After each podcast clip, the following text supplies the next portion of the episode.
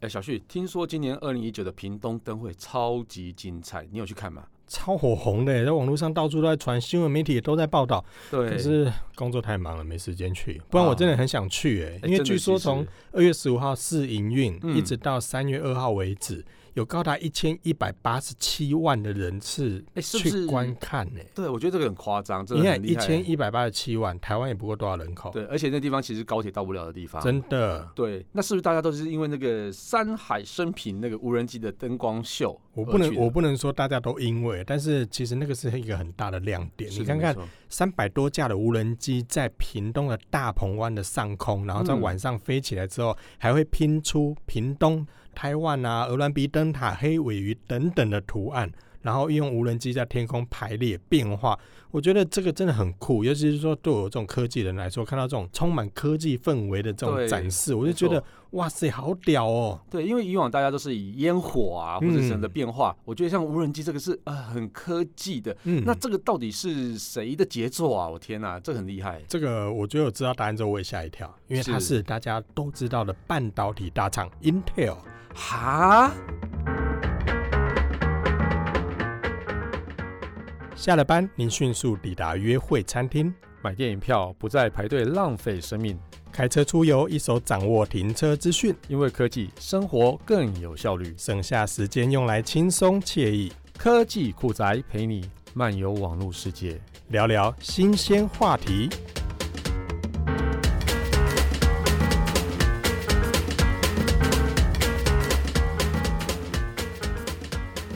真的，当我知道这个无人机表演啊，现在是 Intel 打造的时候，我有一点吓到。Intel 也有做这一块哦，不只是你啊，我也是吓到吃手手。因为印象中大家知道的 Intel 应该都是在什么 CPU 啊、晶片啊，嗯，现在竟然有无人机表演，而且竟然是 Intel 做的，我觉得在我脑海里面很难把他们联想在一起。听说啊，这个是二零一八年的时候在韩国平昌冬季奥运，Intel 有表演无人机的秀嘛，然后后来屏东县政府的团队啊就主动找 Intel 来接洽。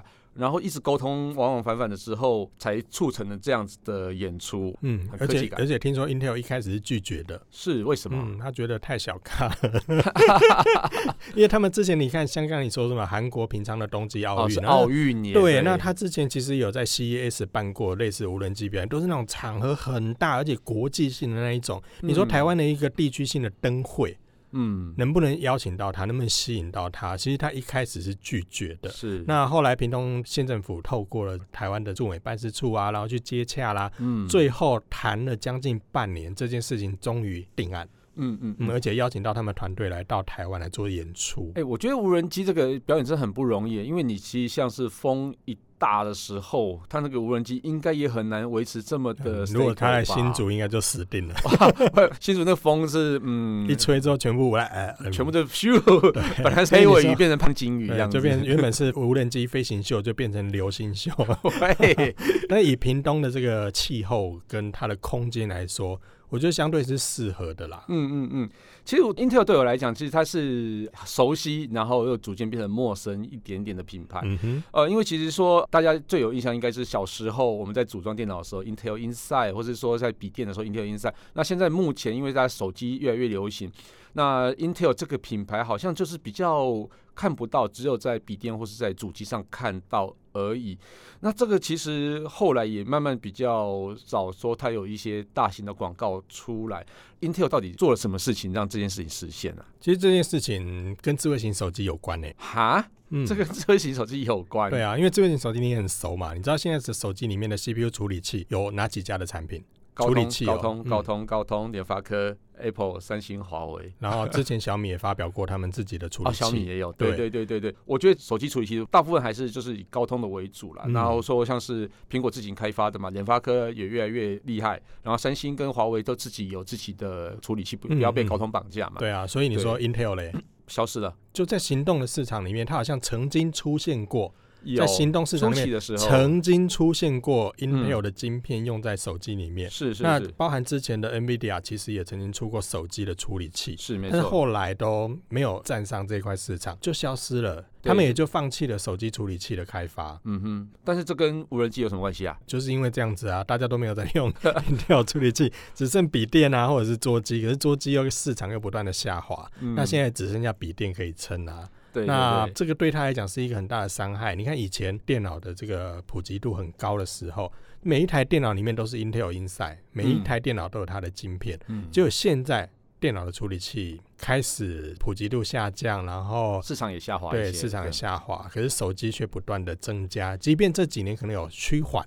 嗯、但还是数量是非常非常大的，嗯，也就是因为这样子，Intel 它必须想到其他的出路啊，哦，真的，嗯、因为人家市场都被高通端走了，对对对，然后苹果可能现在也只有笔电用 Intel 处理器，所以你的意思是说，因为智慧型手机的市场占不到便宜，所以他只好把他的心力，他其实技术上还是非常的强大，嗯、把心力就放在无人机上面嘛，也不能这么说啦，应该说从二零零八年到二零一六年这八年之间呢，就是在智慧型手机的这个处理器，它不断的衰退了。那 Intel 在这部分的营收不断的下滑之后，甚至一度被台积电超越了它的市值。嗯，所以这时候 Intel 其实要想办法找到其他的出路。嗯嗯嗯，而这个出路的话，也因为行动市场这一块大饼不断萎缩，所以 Intel 才开始想要转型，然后并且重新做一些调整。嗯、那这之间呢，Intel 就做了一些事情啦。嗯，什么事啊？例如，他花了台币大概四千七百一十亿。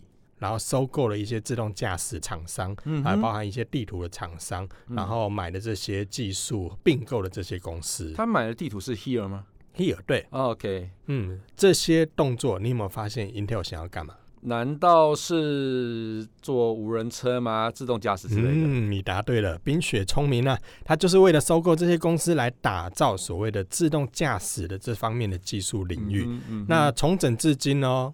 并购了五家公司，而且让他们的股价一口气上涨了七十 percent。哇所以这个整个调整对市场来说也是一个很大的信心。就是因为这些收购，所以让它回到市场的龙头宝座吗？当然也不是啦，因为毕竟收购你也知道要花钱的、啊。你看它并购一家就要四千七百一十亿，是、嗯、你看这金额多高？并购了五家，那个哈不啷当加一家，其实费用也相当的高啊。嗯、那这些呢，最主要是因为 Intel 看到的未来，就是刚刚你说到的自动驾驶。嗯，而无人机的这个表演，也只能够算是 Intel 转型的过程中里面的。一小小部分技术，嗯，你想想看哦，在每台大概三百三十公克，也就是说目前大概是三台手机左右的重量，嗯，重量，嗯，然后在这无人机上面，它必须有一些控制器、感应器，而且是能够呈现四十亿种灯光变化的 LED，嗯，全部放在这个三百公克的无人机上面，然后飞到天空去，嗯，更重要的是，它怎么样让这些无人机在天空变换队形，而且不会撞到。啊对，我觉得这个这个蛮厉害的，嗯，不会擦撞，而且你知道每个都有螺旋桨嘛？嗯嗯嗯，转的过程中，然后转向调整变化，嗯，它不会擦撞，也不会脱队，而且可以排出很整齐的一个队形，嗯，甚至在很多环境里面是有所谓的干扰的，是它通通都可以做到精准的表演。我觉得这个是。以现在的来说啦，嗯，是相当厉害的一件事，欸。其实我觉得在控制上啊，我觉得是相当可怕的，因为其实你现场有多少只手机在那边，它发出多少的干扰频率在里面，然后它还可以这么精准的去控制，而且其实像是我们刚刚讲到的。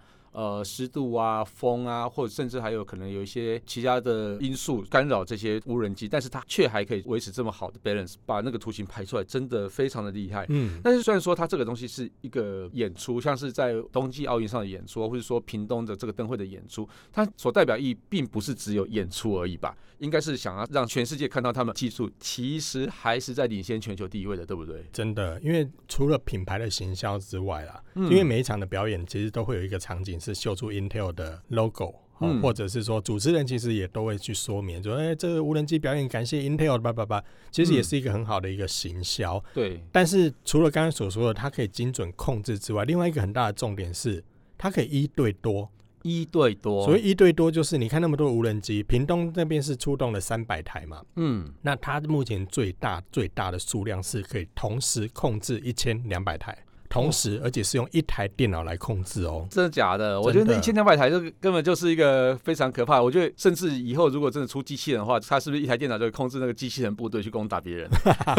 这个嗯呃，搞不好哦。但是你看，一千两百台用一台电脑就可以控制这件事情，Intel 就透过这样技术，然后让大家知道它有这个能耐。嗯嗯。而且很有趣的一件事情哦，是 Intel 做的这项技术之外，其实也有一些科技公司表示说，嗯。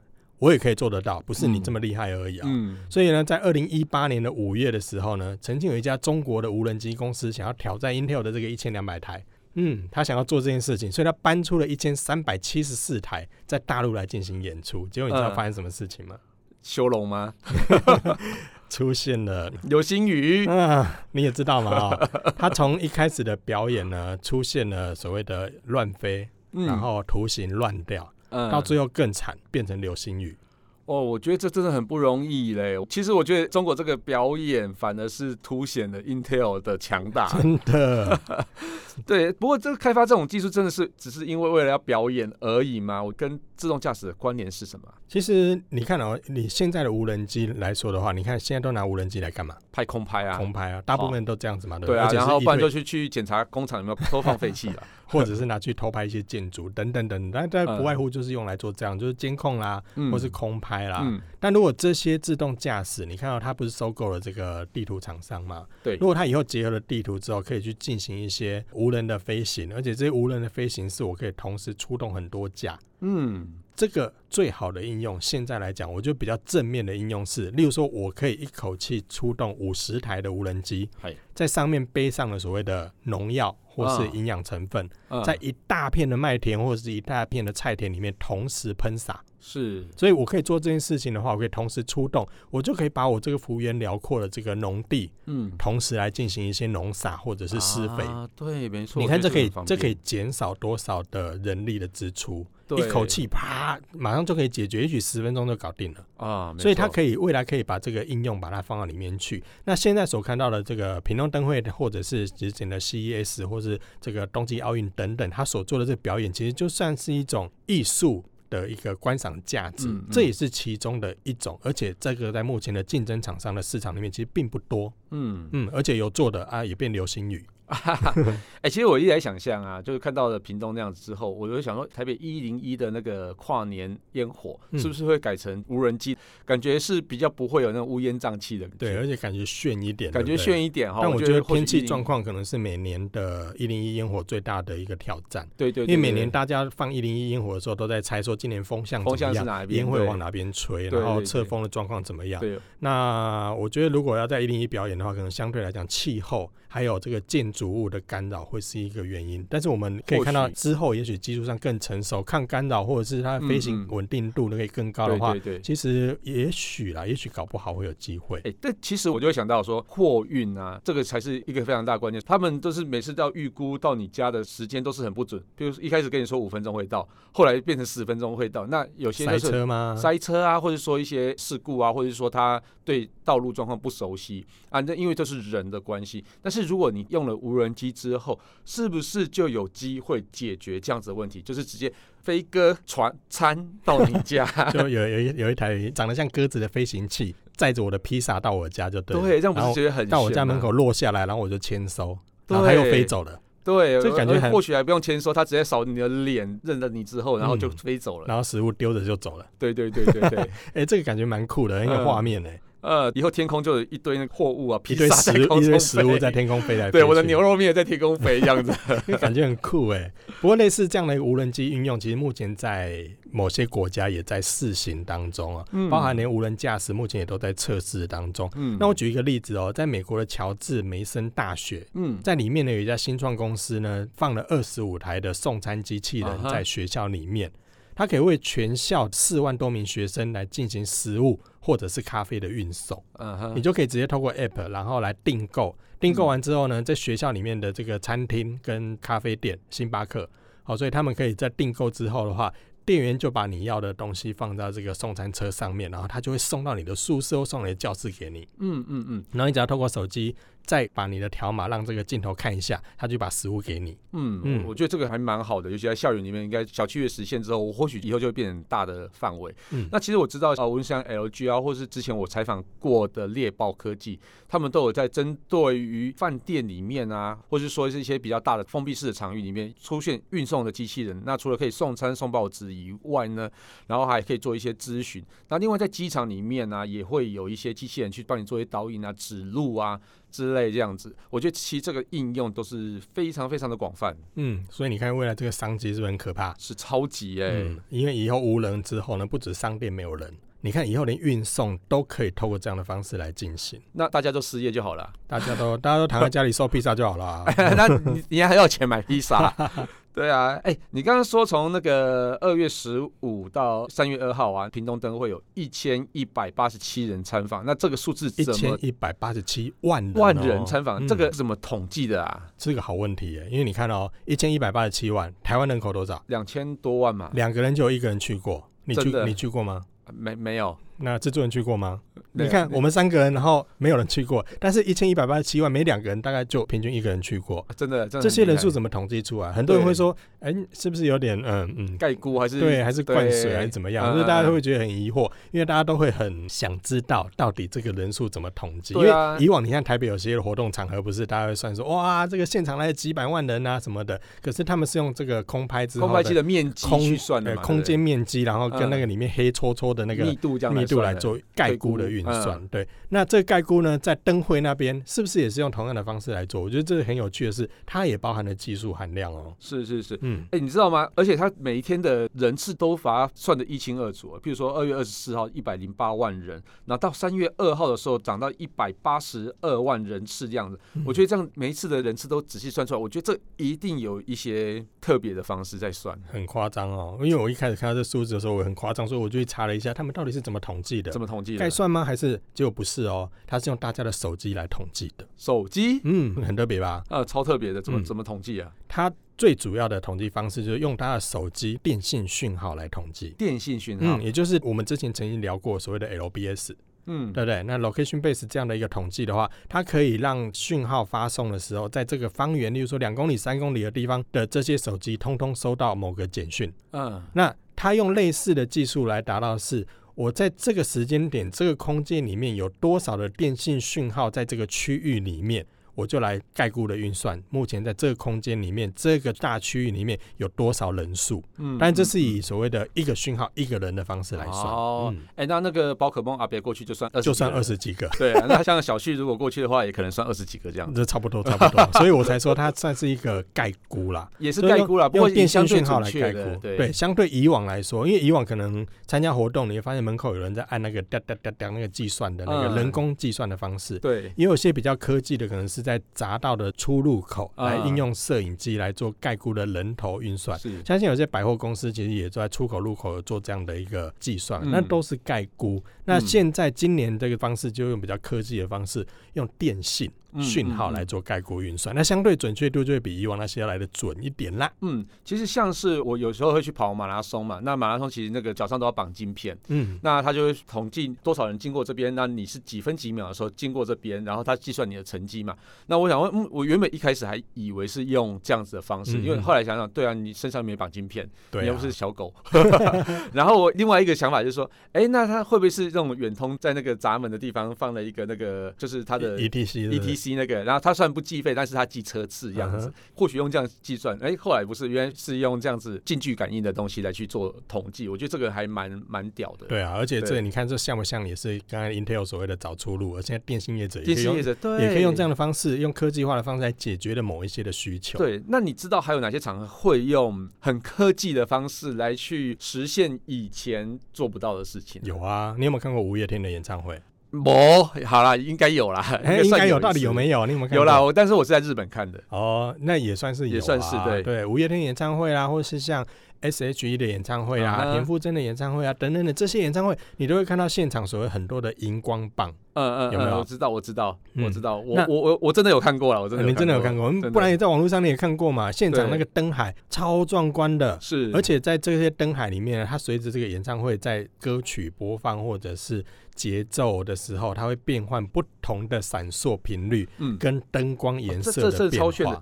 哎、欸，你知道吗？我前一阵子才去看《枪与玫瑰》的演唱会，嗯、但是《枪与玫瑰》演唱会就是没有像这么多的科技灯光，但是其实我们那时候大家都是直接用手机点亮。在空中挥舞这样子。嗯嗯嗯，那当时在上面的演唱者看到了之后，他们觉得很讶异，为什么有这样子的壮观的？他们很讶异吗？他们非常的讶异。在台湾的演唱会，这是很常见的。是是，所以其实这这个东西其实好像还没有到美国啊，或是像其他国家的演唱会。那他们来看五月天演唱会，应该会吓到。我觉得他们一定会，一定会，因为连五月天连舞台都很炫。对，我觉得那个其实舞台的效果是不一样的，嗯，对对，但是他们可能是比较注重在演唱的品质上啦。那五月天可能不好说，也也不会啊，因为我 觉得五月天在这个互动式的荧光棒上面才真的蛮厉害的。我觉得，对，我觉得他真的是蛮厉害。嗯、其实他这样子的发光技术啊，我之前其实有做过一篇报道。嗯，他入场的时候，你可以去选购他自己专属的五月天的电子荧光棒。你知道吗？讲到这个有一个笑话，是就我第一次看五月天演唱会的时候，嗯。因为我那时候不知道要买这个荧光棒，嗯，因为我想说去看演唱会嘛，就是反正就去看演唱会就好了。所以那时候在那个门口的时候，在卖荧光棒的时候，我想说、欸、不用了，就去那边坐着听演唱会就好。那买荧光棒干嘛？嗯、所以我去听的时候，我就没有买荧光棒。嗯，就我发现我在座位上超孤单的，因为完全没有互动感，你知道吗？就别人在摇，然后别人灯光在变化的时候，你就只能两手空空站在那边呆滞。啊，我觉得自己没有参与感的感觉。对，我觉得在自己在现场里面好孤单哦，旁边都在摇，都在跳。因为，因为它这个荧光棒啊，哈，很厉害，就是用微波技术可以让全场一起变色，嗯，然后一起闪烁，然后，而且我说我很孤单，就是这样，因为大家都在变化，然后随着歌曲那个它会自动变换颜色。对，而且它更厉害的是，它可以分的不同区域，对，有一点像那种排字的感觉，或是波浪舞那样的感觉。对对对对对，我觉得很厉害，而且它最大最大一次可以控制到十万字以上，嗯，超酷。然后它整个方圆。三公里这么大的，所以我说我一开始去的时候没有买，真的超后悔的。所以我后来后来五月天有演唱会的时候，我就跟我老婆说：“走，我们再去看一次，而且这次一定要买。”对，其实他这次的互动荧光棒啊，其实在蛮早蛮早之前就出现在二零一二年的诺亚方舟的演唱会上，后来就是越来越厉害啊。然后他其实每次荧光棒里面它就有无线接收器，那可以去接收它的一些控制台的无线讯号。然后来去控制它灯色跟闪烁，我觉得这个应该也算是广义的物联网吧，对不对？真的，荧光棒上面也都可以连接着。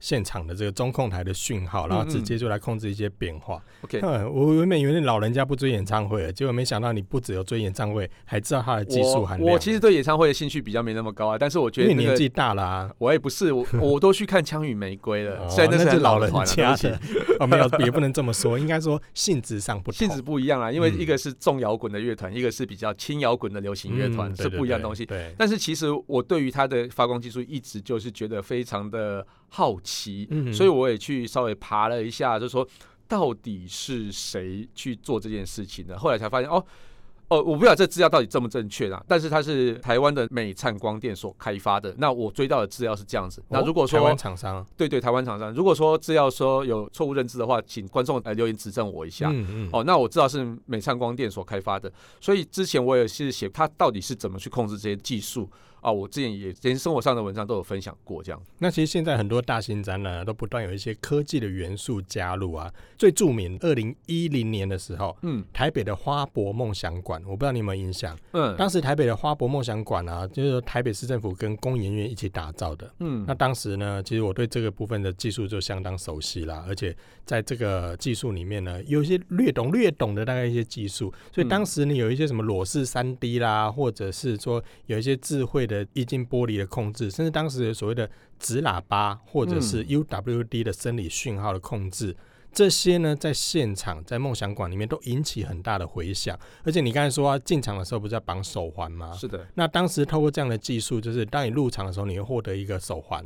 而这手环的话，你可以跟现场的这些科技展出物做互动，互动，嗯嗯，而且你在现场透过他们的 UWB，就生理讯号的这个感应技术，二零一零年的时候哦，你可以在当时那环境里面，它可以侦测到你的身体状况，而且侦测到你的呼吸，然后来控制现场的一些设备，跟你互动。嗯那这些都是科技元素加持在里面的，而现在我们在很多汽车上也可以看到类似的技术，就可以侦测到你有没有疲劳啊，有没有爱困啊，是的，那这些都可以发出警示，其实也都是类似的技术达成。而当时在二零一零年的时候，台北市政府跟工研院就一起打造这样的技术，在当时的展场里面，那时候也获得很好的好评。嗯，没错，其实现在很多场合都可以发现到都埋藏了很多科技的东西在里面啊，所以其实大家可以稍微去逛一些大展馆的时候，有没有什么很特别的东西，或者说他发给你的手环到底是搞不好里面有秘密的哦？嗯、对对，是有什么意义存在的？好，好，那我们这一集节目就到这边，感谢大家收听这期节目，我是科技阿酷 Kissplay，我是科技仔仔林小旭。如果你有任何想听或觉得有点酷，或者在乎很重的科技话题，或是觉得最近网络上哪件事实在太瞎了，不了不行，哎，或者你在最近的很多的表演里面或很多展览里面有发现了崭新的新科技，都欢迎到我们脸书科技社团，呃，不对，脸书社团科技酷宅来留言给我们。还有啊，最重要的是分享我们的节目给你酷到不行，或者宅稳中的朋友一起加入科技酷宅的异想世界。拜拜！啊，你真的有买那个荧光棒啊？我们同事给我的。科技酷宅由艾格媒体制作播出。